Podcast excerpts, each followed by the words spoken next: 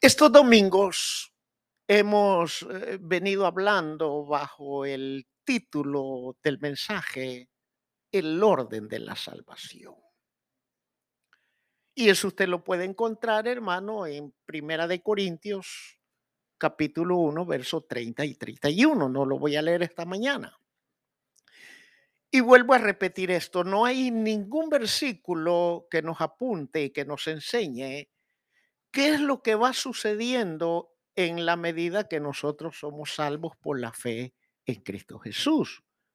Como repito, no hay ningún versículo que diga paso uno, paso dos, paso tres y así sucesivamente. Pero sí, hermanos, los versos en consideración de Primera de Corintios, capítulo 1, versos 30 y 31, nos arroja, nos da una iluminación para poder entender el orden de la salvación. Cada factor que habla la Biblia en cuanto a la salvación, hermano, son diferentes entre sí, pero están conectados. Es como un racimo de, ¿qué digo?, de uvas. Usted sabe que en un racimo de uvas no todas las uvas tienen el mismo tamaño. Hay unas que salen chiquititas, otras más grandes, pero todas están conectadas entre sí. Todas tienen el mismo sabor, aunque difieran de tamaño, ¿verdad? Incluso hay unas uvas que salen insípidas del mismo racimo, ¿sí o no? Pero aquí solo cristianos con sabor habemos, ¿verdad? Entonces, querido hermano, en base a eso, usted se recuerda que el primer elemento de la salvación que hablamos es la redención. Y la redención concluíamos al final, en su momento, hermanos, que despierta o levanta el, el ministerio de la reconciliación. Somos salvos, vivimos la experiencia y nosotros queremos compartir esa experiencia con el perdido de acuerdo a segunda de Corintios capítulo 5 versículo 20, dice la Biblia que somos embajadores, representantes, como que si Dios rogase por medio nuestro reconciliados con Dios. Entonces, cuando somos somos redimidos y somos comprados por la sangre de Cristo, entonces se nos despierta el deseo de anunciar las buenas nuevas, porque el evangelio esas son buenas noticias.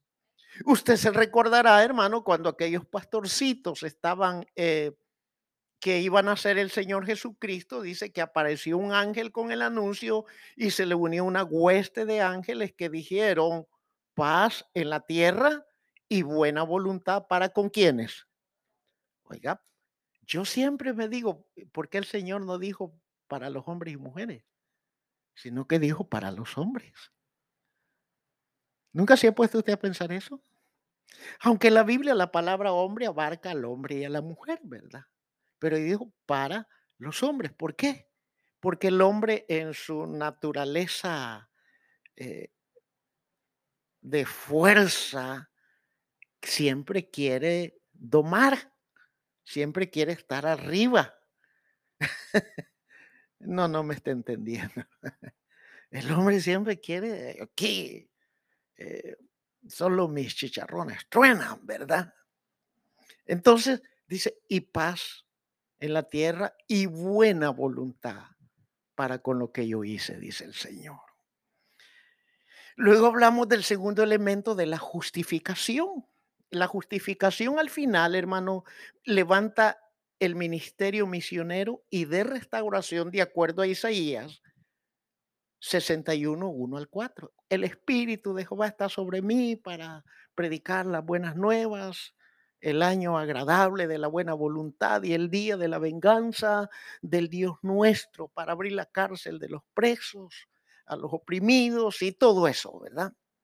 El tercer elemento, hablamos de la santificación, que creo que fue el domingo pasado, hermano, que este, este, de acuerdo a Primera de Tesalonicenses, capítulo 1, verso 9, despierta o levanta el espíritu o el don de servir. Dios hace todas estas cosas para que no estemos de espectadores.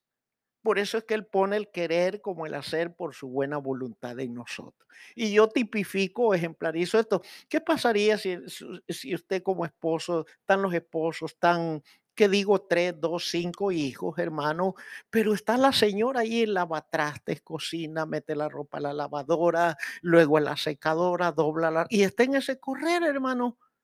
Y, el esposo cruzado de brazos y de, pilón le dice, vieja, tráeme un vaso de agua helada, vieja, tráeme esto, porque así hablan aquí, ¿verdad? Y todavía, y los hijos todavía, mamá, y no me he dado comer, mamá, y no, has- no has tendido mi cama, mamá. y-". Oiga, ¿qué pasaría en un hogar así? ¿Ah? ¿Qué haría la esposa? ¿Qué cree que haría? Bueno, lo dejo a su imaginación. Entonces, hermano, el ministerio, la santificación levanta el don de servir. Hoy vamos a hablar de la regeneración. Ese, ese, ese es lo que nos compete hoy día, la regeneración del creyente. Yo quiero avanzar, no quiero dejar inconcluso este mensaje hoy. Nada me costaría para mí y me saldría más fácil para mí tratar la primera parte hoy y la segunda parte el domingo. Ya no me preocupo el otro domingo qué decir, ¿verdad?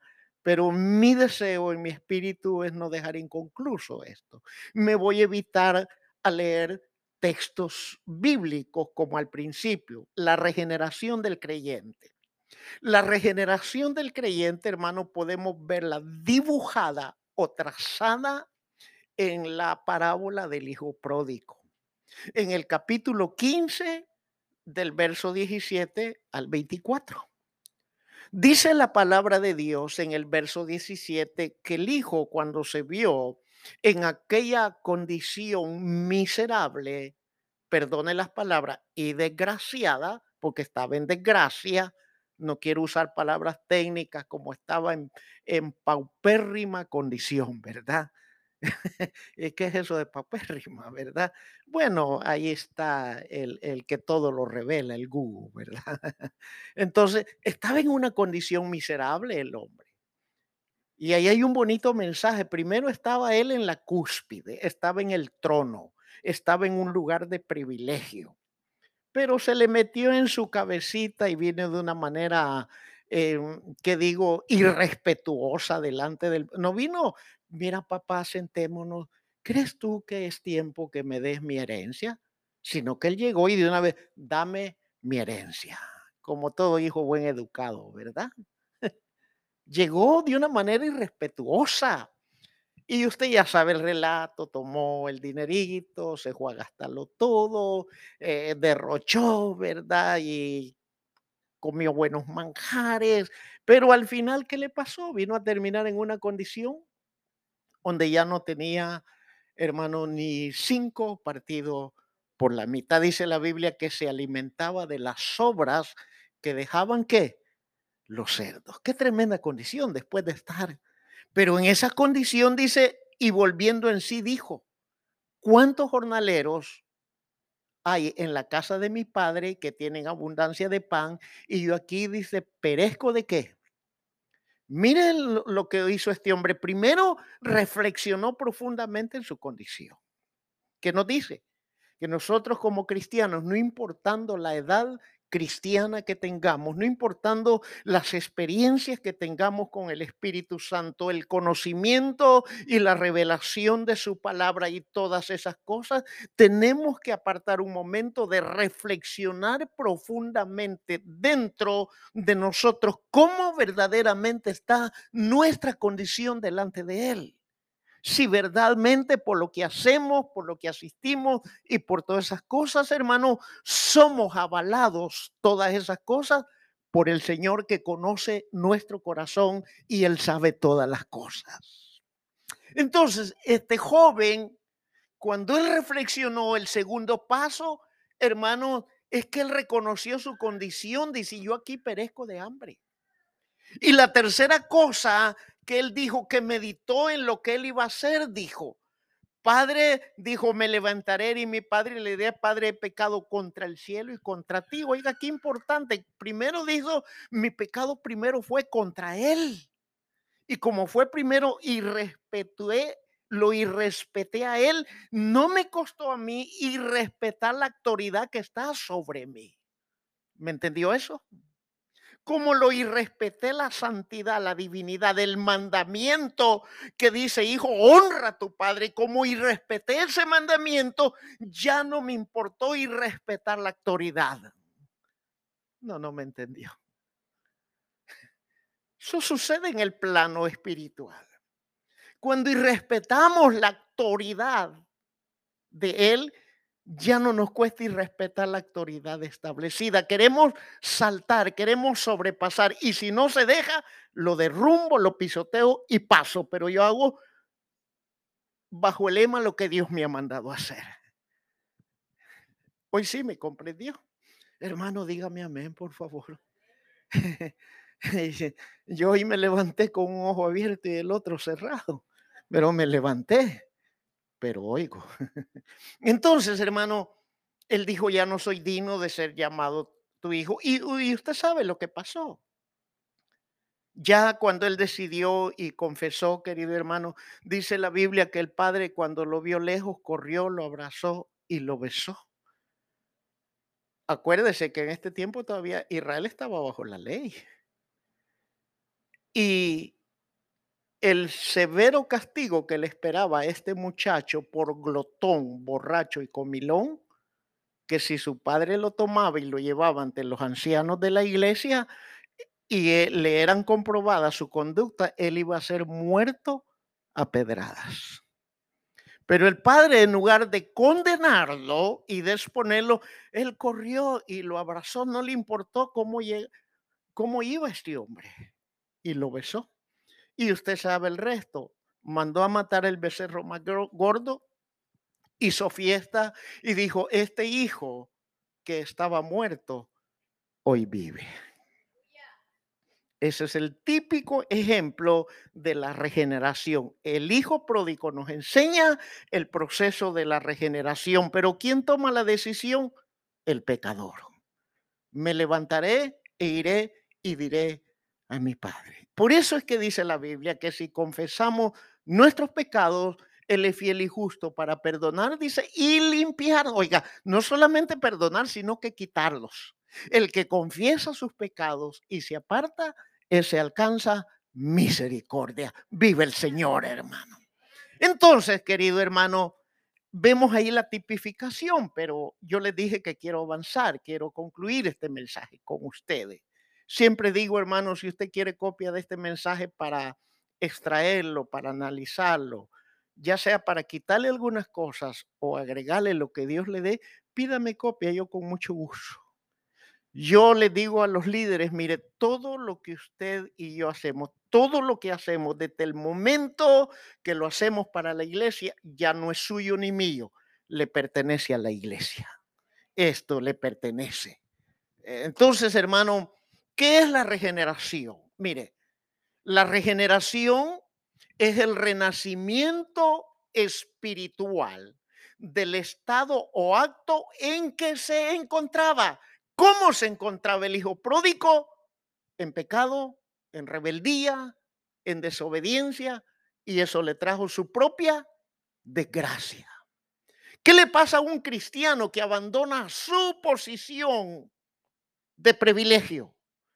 Exactamente lo mismo. Tiene que volver en sí para ser regenerado. Entonces, el otro concepto que saqué de qué es lo que es regeneración es un acto divino que es impartido al creyente por el Espíritu Santo a una vida nueva. ¿Por qué decimos esto rápidamente? Quiero leerle en la carta del apóstol San Pablo al joven pastor Tito, en el capítulo 3, verso 5, dice, nos salvó no por obras de justicia, oiga, que nosotros hubiéramos hecho, sino por su misericordia. Estamos sentados, vestidos, limpios, sanados y en nuestro juicio cabal por su misericordia. Entonces dice, nos salvó, hermano, sino por su misericordia, dice, por el lavamiento de la regeneración y por la renovación en el espíritu. Entonces, hermano, eso es la regeneración. Es un acto divino impartido a la vida del creyente por el Espíritu Santo para que desarrolle una vida nueva. Por eso es que eh, Pablo dijo, aunque este hombre exterior, el de afuera, se va desgastando, el interior se va renovando día con día. Entonces, hermano, hoy usted y yo amanecimos jóvenes. No se la cree, ¿verdad? Amanecimos jóvenes ante la presencia de Él. Aunque el aspecto físico ese no va a cambiar. A menos que usted vaya donde un buen cirujano plástico. sí le va a cambiar. Pero ni el mejor cirujano plástico nos va a quitar los años que ya tenemos encima, hermano. Podemos hacer desaparecer las canas, ¿sí o no? Y las hermanas son expertas en hacer desaparecer las canas. ¿Verdad? Todas esas cositas, las ojeras y todo, eso no se nos va a quitar. Podemos menguarla a través de procesos, eh, eh, eh, que digo, faciales y artificiales, ¿verdad? Pero que se nos quitan jamás. Entonces, eso es la regeneración. Es el renacimiento espiritual del estado, el acto en que nosotros nos encontrábamos. ¿Cómo nos encontrábamos? Sin Cristo, sin Dios y sin esperanza en este mundo. Ahora bien, en segundo lugar, quiero que veamos los propósitos de la regeneración. En primer lugar, hermano, provoca en la vida del creyente un nuevo nacimiento. Y esto es lo que Nicodemo no pudo entender. Y Nicodemo era un maestro de la ley. Era un erudito en interpretar la Torah, los cinco libros de la ley. Pero él no pudo entender esto. Mas, sin embargo, a nosotros los creyentes se nos ha dado la sabiduría de Dios. Por eso dice su palabra que los creyentes tenemos la mente de qué? ¿Qué tenemos nosotros?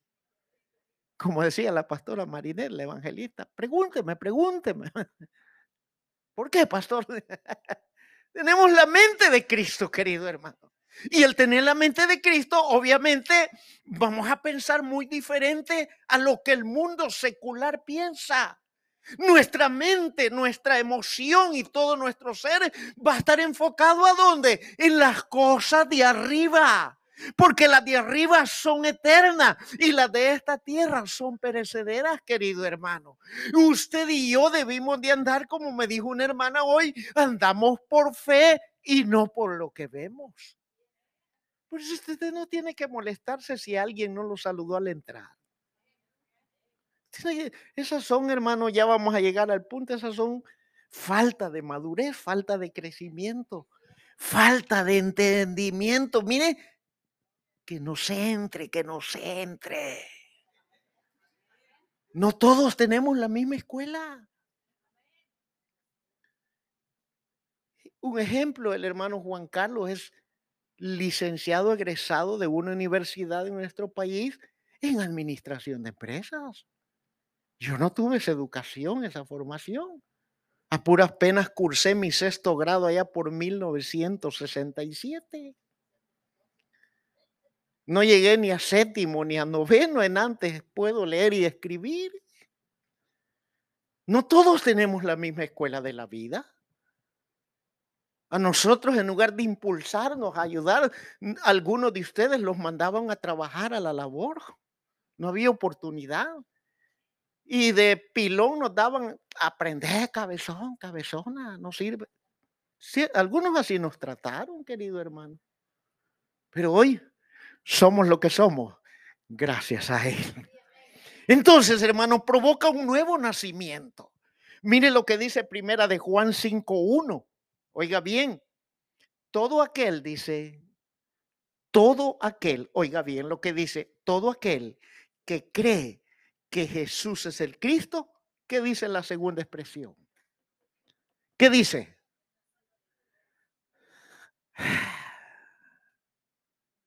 Somos hijos de Dios.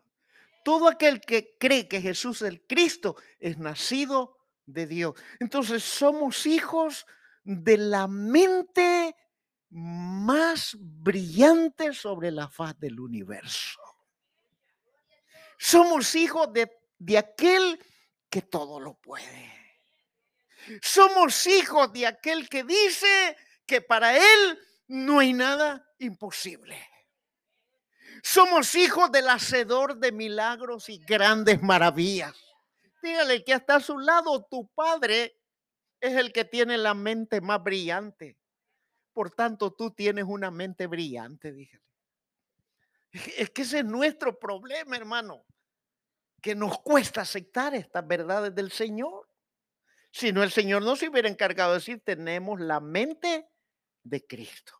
Entonces, de los labios de un creyente ya no puede salir para los hijos, eres un estorbo que nunca... Esas palabras ya no tienen que estar en el vocabulario de una creyente y de un creyente. Tienen que haber palabras de bendición para nuestra prole, querido hermano. Porque nuestros hijos atraviesan diferentes etapas de la vida, nosotros las atravesamos también. Lo único que en aquel tiempo las cosas eran más calmadas, más tranquilas.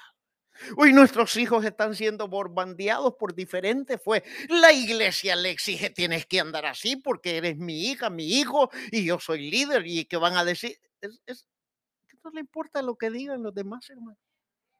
Eso es lo que menos debe de importarnos.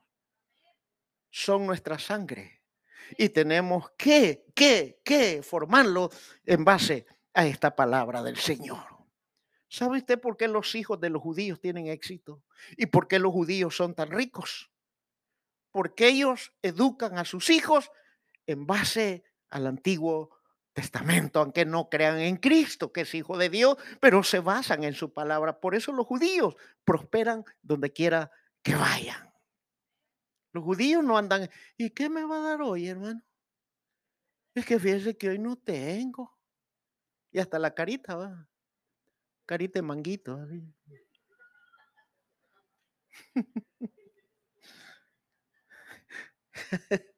sí, ¿verdad?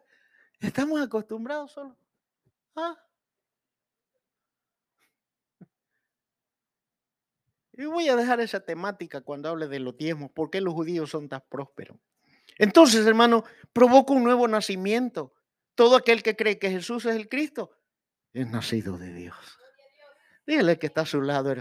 Me honro con estar a tu lado, dígale. Porque tú eres un hijo y una hija de Dios. Y los hijos de Dios, dígale. A los hijos de Dios, dígale. Todas las cosas les ayudan para bien. Dejemos de andar lloriqueando, hermano. Segundo lugar, los propósitos de la generación efectúa una limpieza interna. No levante su mano, pero ¿cuántos aquí han tenido la experiencia de tomar esos lavados estomacales y de las tripas y todo eso? En nuestro país, nuestros padres antes nos acostumbraron a darnos una purga de sal inglesa una vez al año tomábamos sal inglesa. Yo no sé cuántos conocen la sal inglesa aquí. Y yo ni sé, me la tragaba y hasta hoy no sé qué es la sal inglesa. Mi esposa hacía de saber. Pero eso, hermano, a los 5 o 10 minutos de habérsela tomado, comenzaba aquel triperillo. Y ahí tenía que salir corriendo. No se levantaba de la taza del inodoro cuando ya, quería salir cuando ya iba de regreso y pasaba todo el día hasta el siguiente día, usted quedaba todo chupadito. Salía con los pómulos así y la carita que solo el limón le faltaba en la boca ya. Pero eso le sacaba, hermano, todo el basurero estomacal. Y usted quedaba con una hambre, hermano. Tremenda, ¿verdad? Una limpieza. Pero aún esas limpiezas no lograban sacar toda la contaminación gastrointestinal que había internamente. Oiga bien. Pero nuestro Señor, oiga lo que dice Hebreos 9, verso 4. Hebreos capítulo 9, ¿cuánto más la sangre de Cristo, el cual mediante el Espíritu Eterno se ofreció a sí mismo sin mancha a Dios? Oiga bien, limpiará vuestras conciencias de obras muertas para que sirváis al Dios vivo. Una limpieza interior, donde el alma fue bañada, donde el alma fue restregada, donde el alma quedó blanca como la blanca nieve. Por eso Isaías dijo, si tus pecados fueren rojos como el carmesí, verán a ser blancos como la blanca nieve. Cristo nos limpió internamente para que usted y yo sirvamos al Dios vivo y mostremos esa limpieza externamente en todos los actos de nuestra vida. Sí. Entonces, si usted es un cristiano que todavía no se le quita lo gruñón, pues el Señor le va a dar otra purga de sal inglesa. Hello. Si usted es increyente, que yo voy cuando yo quiero, no me importa que nadie se enoje, el creyente le va a dar doble purga de sal inglesa. ¿Cuántos quieren una purga de sal inglesa? ¿Ah? O llámese como se llame, ¿verdad? La tercera cosa que hace la regeneración efectúa una vivificación. Oiga bien. Yo no sé aquí cuántos han tenido el hábito, lo tienen de tomar Red Bull. Bueno, perdone, ya mencioné la marca. O esas bebidas energéticas. Espero que usted no, hermano, porque ese es un gran daño para la salud nerviosa. Pero hay gente que no funciona sin eso, ¿verdad? Hay gente que no funciona. O el café. Tan sabroso que es el café, ¿verdad? Que hay gente que si no se toma su taza de café, ¿qué le pasó hoy? Desanimado, no sé qué me pasa. O ya sé que no tomé café. Y tomándose el café, hermano, y yo siempre digo como de aquellos muñequitos que, ¿se acuerda antes? Le regalaban unos muñequitos de cuerda, traían una manivela o los carritos, y era poniéndolos en el piso. Soy cristianos que necesitan algo para levantarse, para emocionarse. Hay esposas que si el esposo no le da el beso de la mañana pasan todo el día.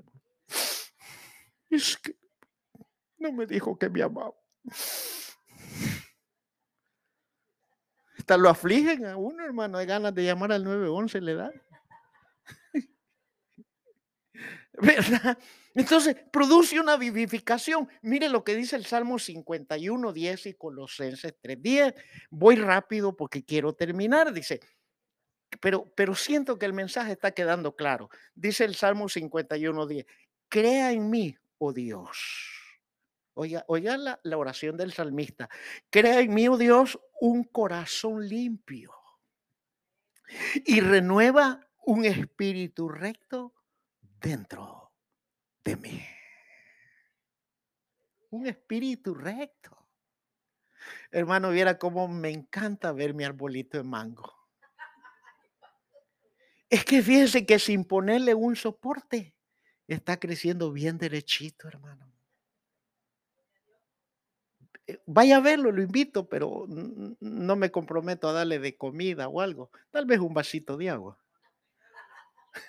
Vaya a verlo bien derechito el arbolito, bien rectecito.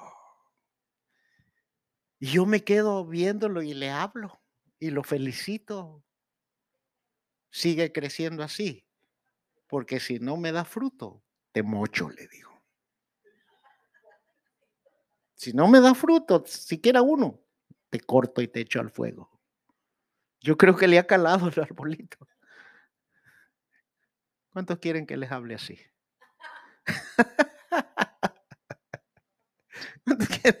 Anden derecho, hermano. Si no, ya va a ver. espérese que esta mano se me desclave. A saber quién es el pastor. Entonces, hermano, mire, un espíritu recto. Y Colosenses 3.10 dice, y revestido del nuevo, el cual conforme a la imagen del que lo creó, dice, se va renovando. Es un ciclo hasta el conocimiento pleno.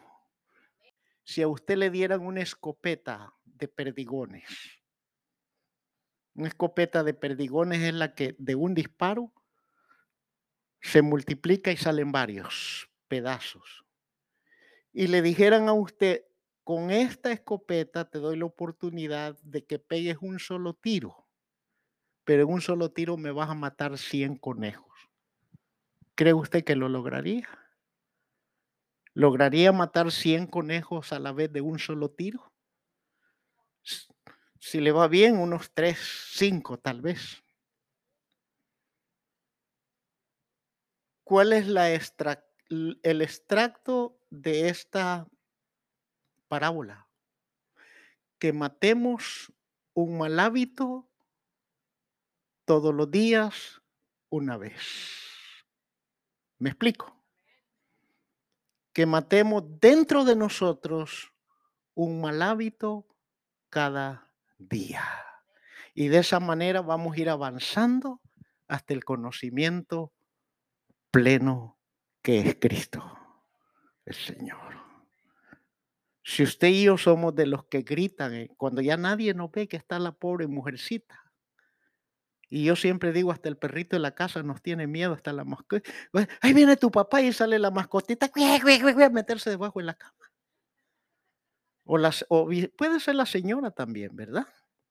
Ahí viene tu mamá, le dice el marido, el pobre marido. Y tiene frío, si es que el aire está alto.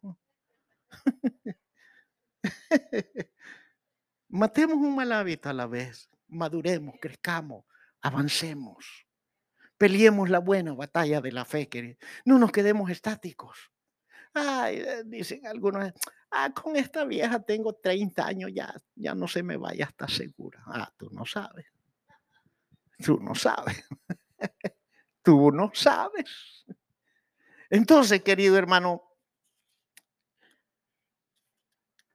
la tercera, el tercer división principal, hermano, hoy veamos los efectos de la regeneración en el creyente. Lo que produce los efectos ya en nuestra vida. En primer lugar, adquirimos una posición. Gálatas capítulo 4, verso 6 al 7. Y voy bien con el tiempo, hermano. Gálatas 4, verso 6 al 7. ¿Por qué? Porque hay presentación de un bebé y se va a orar por los cumpleaños. Gálatas 4, 6, 7. Adquirimos una posición. Dice Gálatas 4, 6, 7. Y por cuanto soy hijos, Dios envió a vuestros corazones el espíritu de su Hijo, el cual clama, Abba Padre, que quiere decir Padre mío. Significa, leamos el 7, así que ya no eres esclavo, sino hijo, y si hijo, también heredero de Dios por medio de Cristo. Entonces adquirimos la posición de hijos. Y como hijos, usted sabe de sobra que se nos ha dado el Espíritu Santo dentro de nosotros. Y es el Espíritu que gime, que clama ante el Padre, Abba Padre, Padre mío. Yo habito dentro de este mortal que por su decisión voluntaria abrió su corazón, te pidió perdón y te recibió como Padre, como Salvador. Y por ese acto de arrepentimiento en la fe en ti, tú me enviaste dentro de él y dentro de él yo clamo que tú eres el Padre de este o de esta para gloria de su nombre. Adquirimos la posición de hijo y adquirir la posición de hijo dice el verso 7 que ya no somos esclavos del pecado ya no somos esclavos del temor. Porque el verdadero amor echa fuera todo el temor. Entonces dejamos de ser esclavos y venimos a tomar la posición de hijos. Y como hijos somos herederos de Dios. No lo entiende a plenitud, hermano. El dueño de lo, todo el universo, yo un mortal. Por eso dijo Jacob, un gusano como yo. Hablando de su fragilidad. ¿Me constituyes heredero tuyo, Padre. Lo que pasa es que uno, como decía mi nieta Sara, que ella daba y no veía y le decía, Señor, ¿y yo cuánto? Y cuando le dieron la oportunidad, ella eh, eh, humildemente, hasta con miedo, me imagino, dos dólares le dijo a su jefa, porque para ella era mucho. Los que estuvimos el viernes oímos ese testimonio. Y cuando llega su jefa y le dice, hablé por ti, y no son dos dólares, son cuatro y algo, dijo ella. Son cuatro. ¡Ah! Yo quería dos y cuatro cincuenta. Es que los herederos de Dios en Cristo merecemos las bendiciones del Señor. ¿Se está dando cuenta? Herederos de Dios. Obviamente esto no sucede por arte de magia. Hay que trabajar nosotros, hay que pelear nosotros, hay que cumplir lo que está establecido. Y perdón hermana, no quiero colacionar esto, pero es una verdad. Usted debe de estar consciente en traer sus diezmos y sus ofrendas. Porque como hijo, como hijo, es un privilegio que Dios nos da de dar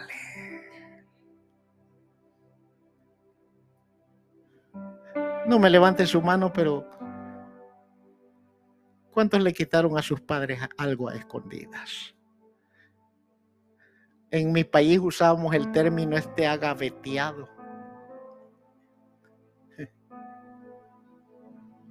Yo de pequeño hice eso, hermano. Mi mamá me mandaba a la tienda. Mira, dile a la Julana de tal que me mande 10 centavos de canela, 20 de manteca, 2 libras. Y dile que me lo apunte en la libreta. Y según yo, no me iban a cachar. Pedía lo que mi mamá decía y le decía a la señora, también dice que le mande dos helados. Unos heladotes así cuadradotes de pura leche con pasas y canela, sabrosísimo. Y que le mande 20 centavos de dulce de piña, también, hermano.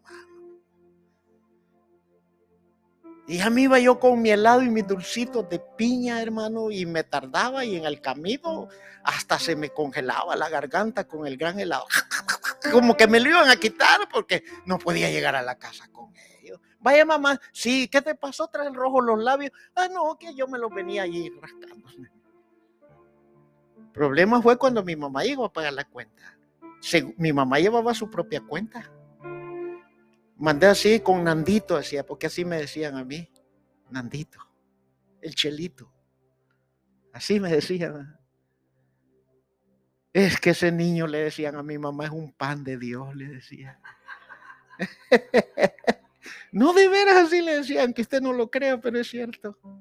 De todos sus hijos, ni Amándale, es el único niño tan quietecito, tan tranquilo ese niño es el que menos problema. Es decir, decía mi mamá no me da problema.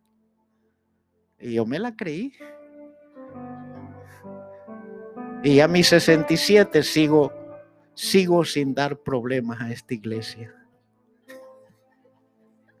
Entonces, hermano, cuando hicieron cuenta, tanto es, le dijo mi mamá, no, ni Amandita.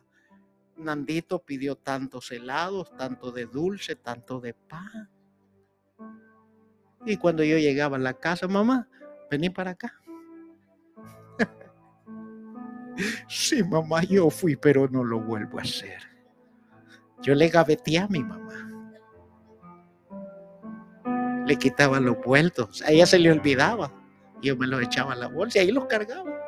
Si ella no me reclamaba, yo no se los daba.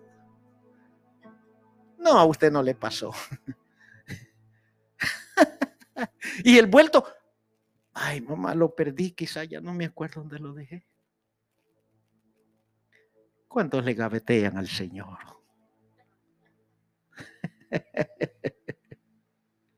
¿Cuántos abren la gaveta del Señor a escondidas? Y retienen lo que no les pertenece. Habiéndolo Él justificado, santificado y redimido, y habiéndolo regenerado. Qué triste. ¿Le gustaría tener un hijo ladrón en casa? Sí le gustaría. ¿Le gustaría tener un hijo que usted sabe que le roba? Pero Él con su bondad y su misericordia nos sigue teniendo paciencia. Para que cada uno de nosotros reflexionemos lo que Él ha hecho, está haciendo y, y seguirá haciendo por amor.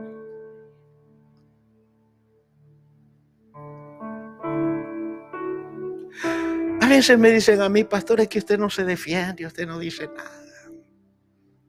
Calma. Aprendí tres cosas de mis primeros tres pastores. Digo tres porque el primero tenía su copastor, la misma iglesia. Y la cosa que aprendí de mi primerito pastor se llama Maximino Reyes, está en Kentucky. Es la dinámica de fe con que ese hombre hacía las cosas. Yo lo miraba. Y me atrevo a decir aquí públicamente porque el hombre lo dijo públicamente y testificó. Él fue el producto de una violación de su mamá. Y él nunca sabe, o no sé si hasta ahorita quién verdaderamente es su papá. Pero yo le miraba la dinámica, él nunca decía, no, hagamos, y andaba aquí, y yo lo miraba. Y dije, este me le echo a la bolsa. El segundo pastor, que era el copastor de él, Julio Marroquín, que ya murió, aprendí la sabiduría. Vi cómo este hombre se manejaba en el ministerio sin la dinámica del pastor Maximino. Meditaba, pensaba y actuaba. Vi la mansedumbre y aprendí eso. Esto me lo echó a la bolsa. Y de mi tercer pastor que se llama Miguel Peraza, aprendí la paciencia. Yo vi cómo ese hombre resolvió grandes conflictos congregacionales sin decir una sola palabra. Y eso me sirvió a mí para este bendito y santo ministerio. Entonces, cuando adquirimos la posición de hijos, es cuando vamos avanzando y comenzamos a dejar o dejamos lo de niño. Segunda de Corintios 3:11.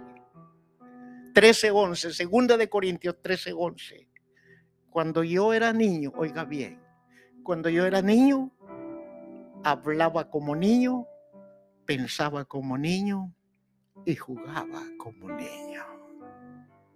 Hay creyentes en las iglesias con más de 40 años, 10, 15, 5, 20 y pico de años, y todavía, todavía hablan, piensan y juegan como niños. Si el pastor o la pastora no llegó y los abrazó y no les dio la bienvenida, hermanos, salen más empurrados de su rostro que un pan quemado del horno.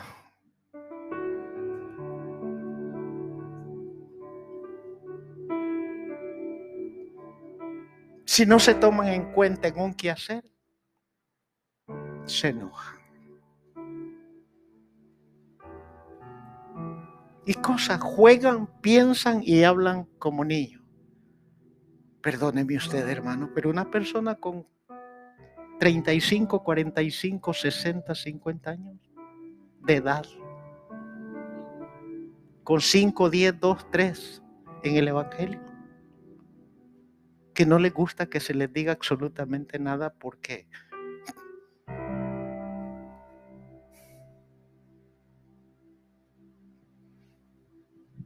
uno tiene que aprender a dejarlo de niño en este caminar.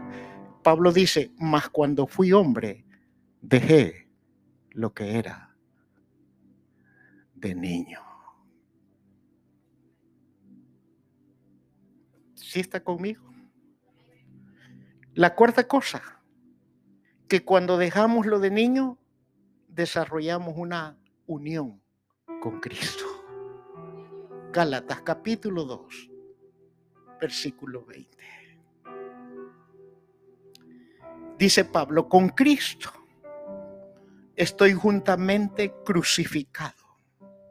Y ya no vivo yo, más vive Cristo en mí.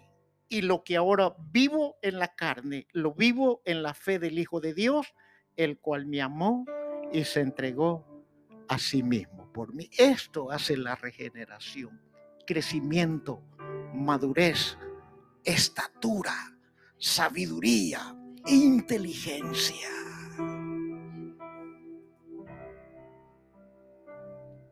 Hermanos, si no lo tomaron en cuenta para algo o alguien, no se preocupe, no era su tiempo, no era su oportunidad. Será en otra ocasión que Dios va a poner su mira sobre usted, porque usted va a ser la única persona capacitada por Él para esa misión o comisión que Él ha pedido que se haga en determinado lugar.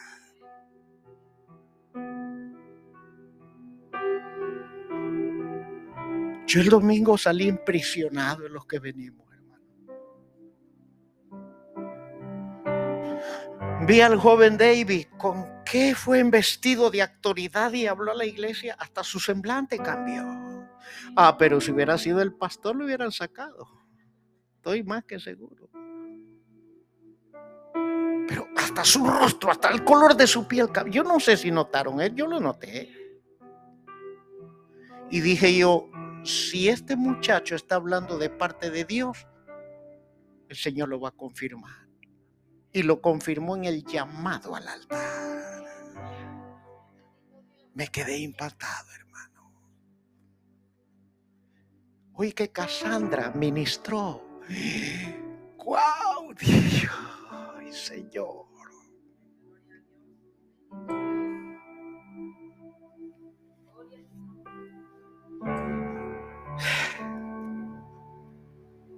Se desató una explosión de la gracia del Espíritu Santo. Lo único que a los jóvenes hay que llevarlos tranquilos, porque en medio les da cuerdita, hermano. Ay, por la falta de experiencia y conocimiento. Muchos a veces se levantan. el profeta, la profeta. Hay que llevarlos reguladitos a los muchachos. A mí Dios me habló hace unos días de alguien de aquí que tiene un ministerio profético, pero no se lo voy a decir todavía. Tengo que trabajar en formación. Tengo que trabajar con muchos jóvenes. Porque estos jóvenes que ustedes ven aquí es la generación de relevo. ¿Y sabe por qué me alegro? Porque Él está cumpliendo mi sueño personal.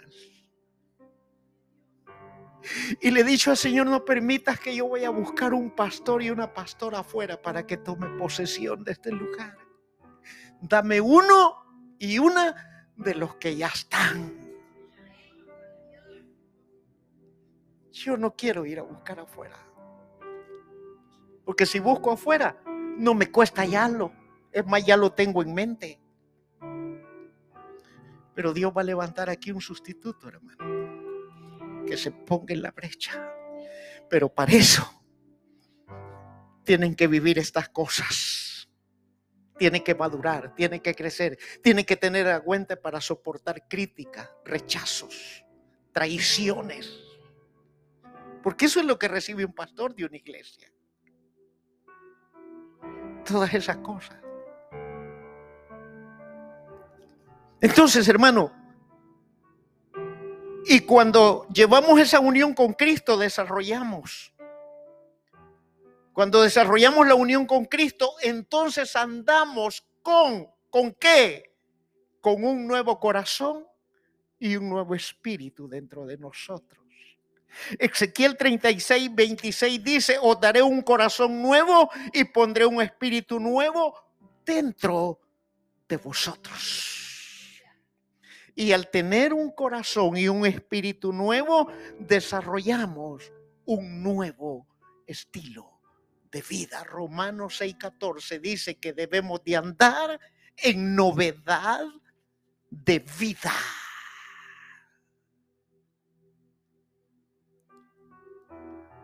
Y el resultado de andar en esta novedad de vida, en la vida práctica, demuestra rechazo al pecado.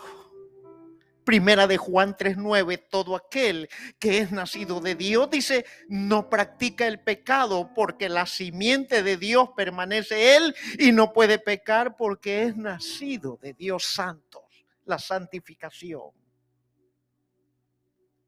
El resultado del nuevo hombre en la vida práctica demuestra obras justas Primera de Juan 2.29. Si sabéis que Él es justo, sabed también que todo el que hace justicia es nacido de Él. El justo no hace acepción de personas, hermano.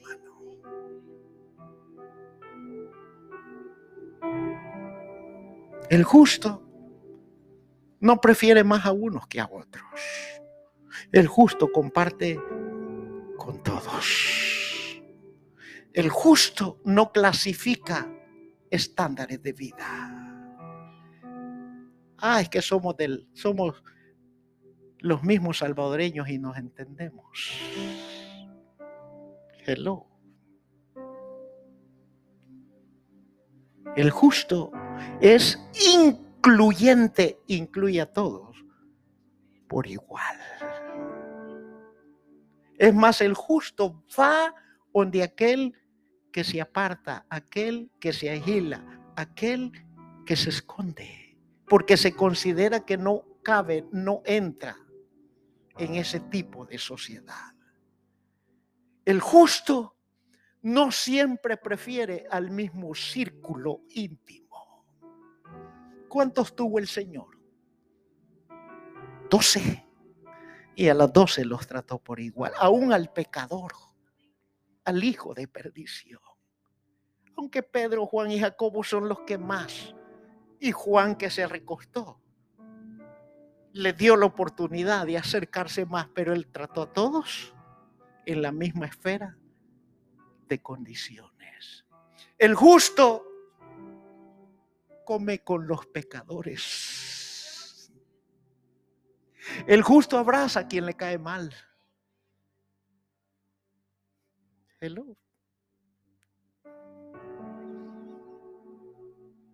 El justo vence al que lo bendice, al que lo maldice.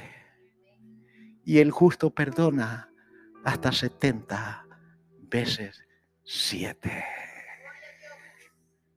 Eso es la obra del justo. Y no solamente eso, sino que demuestra amor fraternal. Primera de Juan 4:7 amados. Dígale al que está a su lado, amado. Fíjese que yo a veces me atrevo, mire, vaya donde el hermano como que le cae un poco gruesecito, pero me abstengo, digo, no, eso es poner en ridículo. Pero hermanos, si verdaderamente somos cristianos, no esperaríamos que alguien nos dijera, correríamos. Y le diríamos, mira, aunque me sigues cayendo mal, pero quiero aprender a amarte. ¿Le da risa? Pero es una verdad. El justo Amados, dice, amémonos, ¿qué? Unos a otros. Porque el amor es de Dios. Es la esencia. La esencia de Dios es el amor. Y todo aquel que ama, dice, es nacido de Dios y conoce a Dios. Pero el que no ama ni conoce, aborrece a su hermano. Y el que lo aborrece es homicida. Y ningún homicida. Ningún homicida.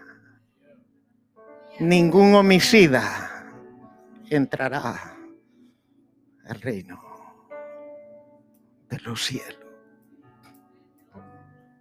Qué triste.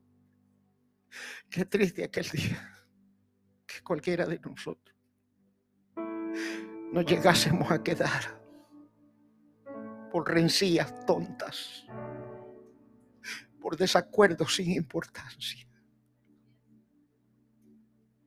Qué triste será aquel día, hermano, que yo no vea en uno de mis hijos, que yo no vea lo que más amo en esta tierra,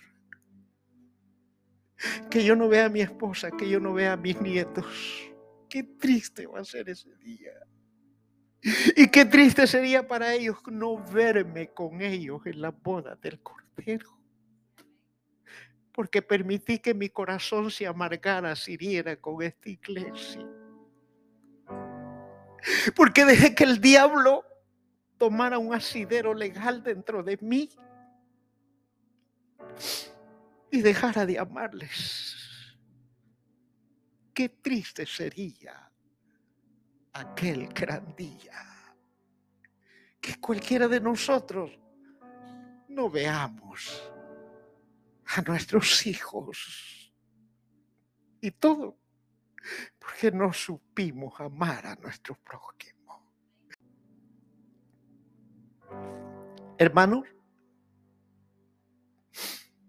el apóstol Pedro, y con esto termino, declara en segunda de Pedro, capítulo 1, verso 3, como todas las cosas que pertenecen a la vida y a la piedad nos han sido dadas por su divino poder mediante el conocimiento de aquel que nos llamó por su gloria y excelencia. Significa que ningún creyente sobre la faz del mundo, sea de cualquier idioma, raza o color, tiene excusa de decir que no podemos vencer esas cosas porque todo lo que pertenecen a la vida y a la santidad nos ha sido dado por Él.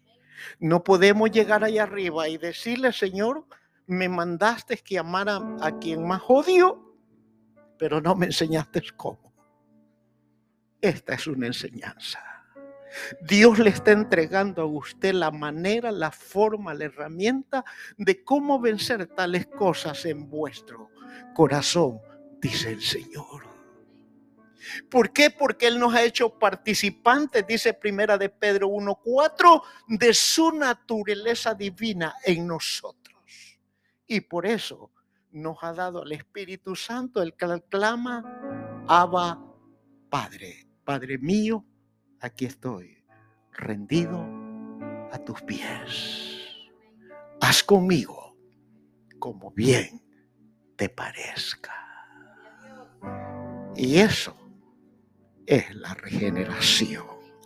Y la regeneración, querido hermano, la regeneración despierta el testimonio vivo del creyente Apocalipsis 12:11 dice, y ellos le han vencido por la sangre y por el testimonio de la palabra de ellos. La regeneración te capacita para decirle al diablo y a todos sus secuaces, no tienes ninguna acusación para mí porque Dios me ha regenerado en mi interno y yo he aprendido lo que Dios me ha enseñado. No tienes ninguna condenación para mí, porque el Señor ha hecho una obra en mi espíritu, en mi alma,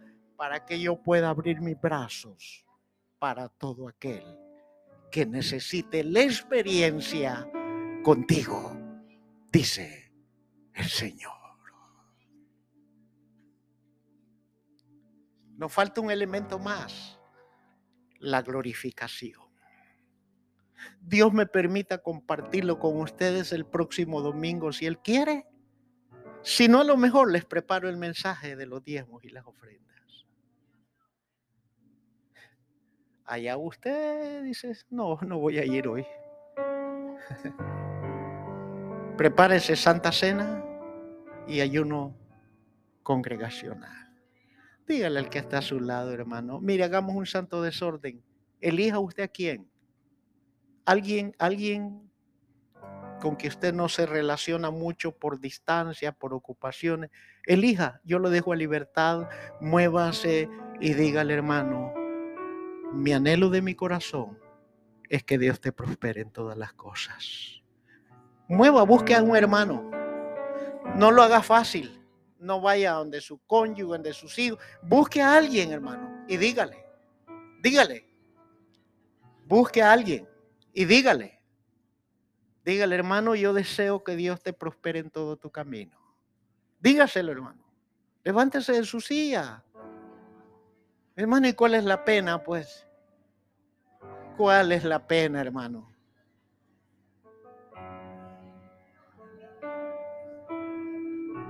bendiga a alguien y dígale, yo deseo que seas prosperado en todas las cosas. Qué hermoso es el Señor, hermano.